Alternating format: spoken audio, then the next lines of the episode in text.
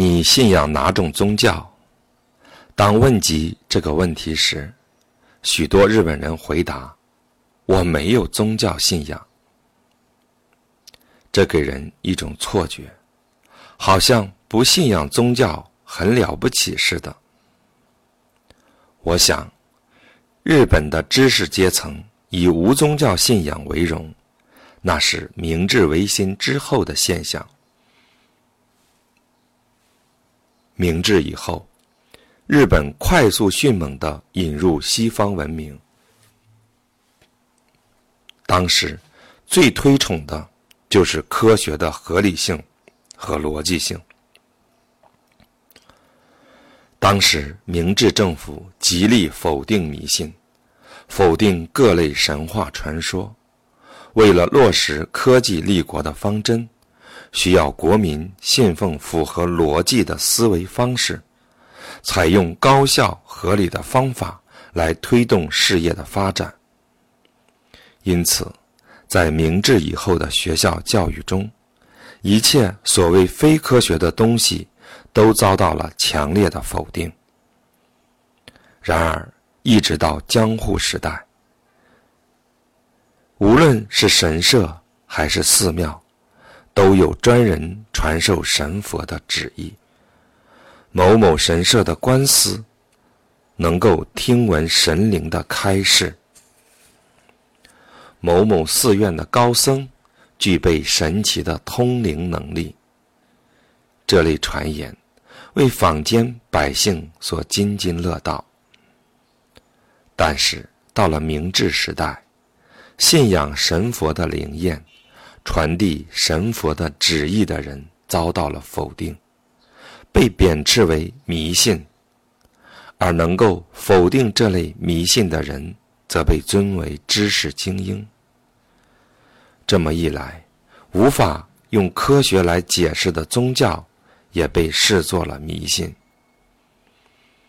其结果，日本人开始觉得没有宗教信仰。才是一件值得夸耀的事。本来，在明治以前，人们并不会问及对方的宗教观，也不会刻意去思考宗教，因为当时的人们把神佛的朴素的信仰当作是理所当然的事。我曾监审过《地球交响曲二》。这部电影，电影中的演员佐藤初音女士日前邀请我去她家做客。她家位于岩木山的山脚，岩木神社在半山腰。去神社的路上，连续耸立着几个木质的拱门，非常壮观。在这个北方贫穷的山区，这样的大拱门居然有好几个。这说明附近的居民具有强烈的信仰心。听说，直到现在，在举行祭祀的时候，邻乡邻村的人们还会在那儿聚集。岩木山被称为。金青富士，就是金青的富士山。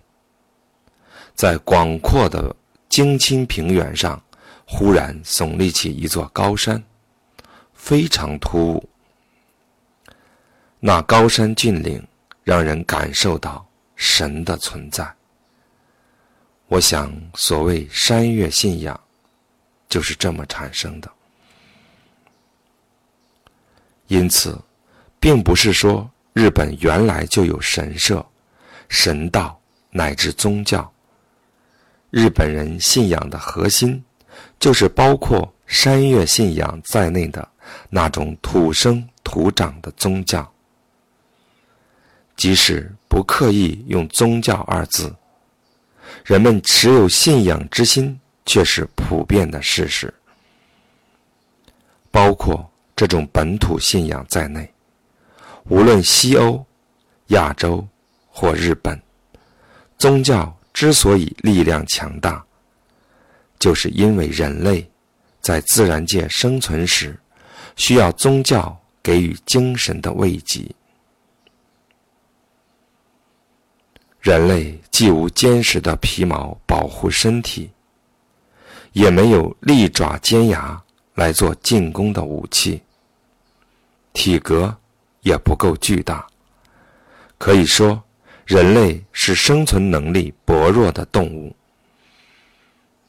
肉体虚弱的人类要在变动剧烈的大自然中生存，恐怖之心异常强烈。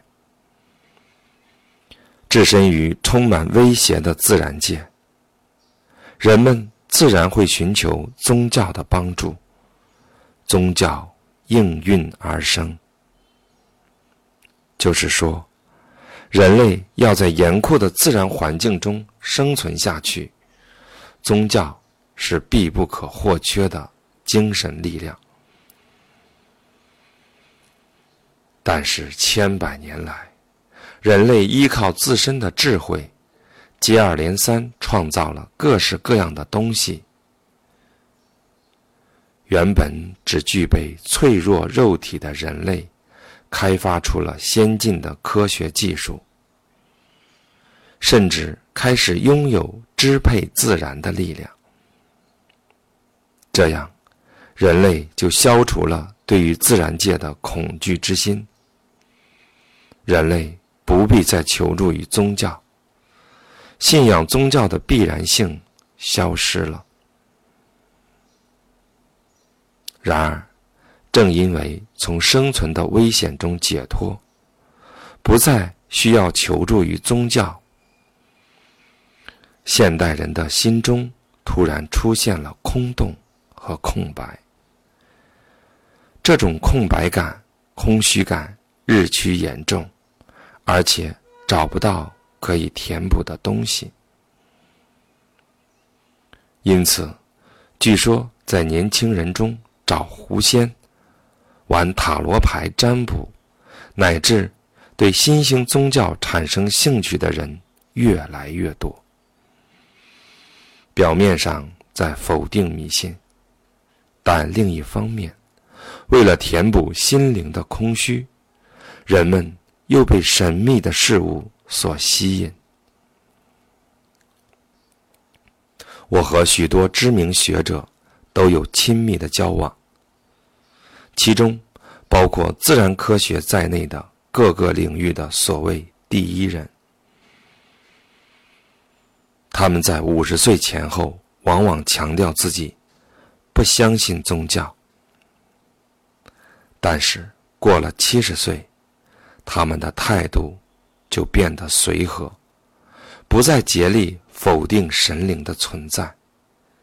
有人甚至会说：“我觉得我已经能够理解宗教所描述的精神世界了。”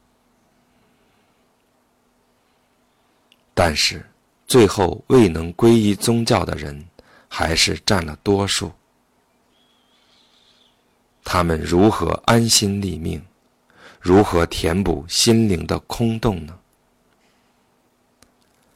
正当我在寻思、在观察的时候，社会上又出现了一种新的宗教：死亡就是肉体的消灭，一切都归于无，包括我自己在内。这种论调。让人似懂非懂。这是唯物论的思想，是不信仰宗教而衍生的说法。他们把死亡归结为无。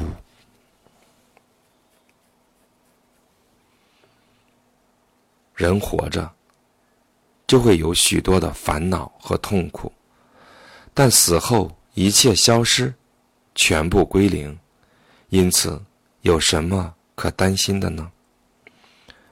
本来一切都是无中生有，有归于无。肉体消灭了，我们自己也不存在了。想到这点，或许会有一丝的惆怅。但我不过同大家一样，都是归零而已。如果这样想，也算是一种达观。这样看破红尘的人，濒死之际就不会惊慌。从这个意义上讲，它也是某种形式的宗教，姑且称之为无的宗教。我死之后，请把我的骨灰撒入我曾经想去的那个大海。这种散骨的现象，就是出于死寂归无的思想。一切存在都将归零。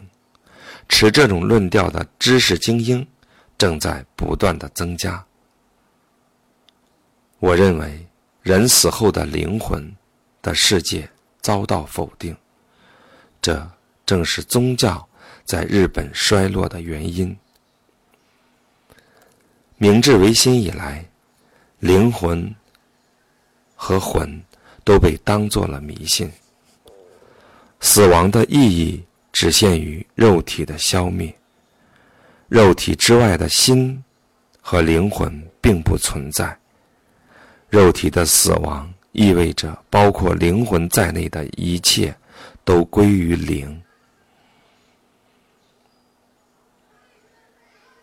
因为否定了灵魂，结果导致人们对死亡的认识也发生了变化。现在的人类对于死亡的意识，几乎都集中在人死亡瞬间肉体的痛苦，以至于对于这种痛苦的恐惧。然而，以往的宗教却相信生命的永恒，虽然道理不那么清晰，我即将。迎来死亡，死后将会怎么样呢？我祈求圣母玛利亚来救我，帮我，请菩萨拯救我吧。希望在死后的彼岸获得救助。就是说，对于过去时代的人们而言，死后自己会去哪里？结果会怎么样？这种对于死后要去的世界的担忧和不安，才是对于死亡的恐惧。这一点，无论是基督教还是佛教都一样。在罗马西斯廷大教堂里面，有一幅米开朗基罗的画，《最后的审判》。画面描述了人死后，或去天堂，或去地狱的场景。在日本的戏剧中，比如在能剧和歌舞剧中，有许多死后灵魂的再现，甚至还有生灵，就是人活着，灵魂却脱离肉体出来活动的情景。在当时的现实社会中，灵魂的存在是被普遍认可的。但是，在那时，灵活跃的灵魂，所谓的离昧盲亮，到了否定迷信的近代社会，却逐渐消失了。然而，到了今天，有许多人感觉到了心灵出现的空洞。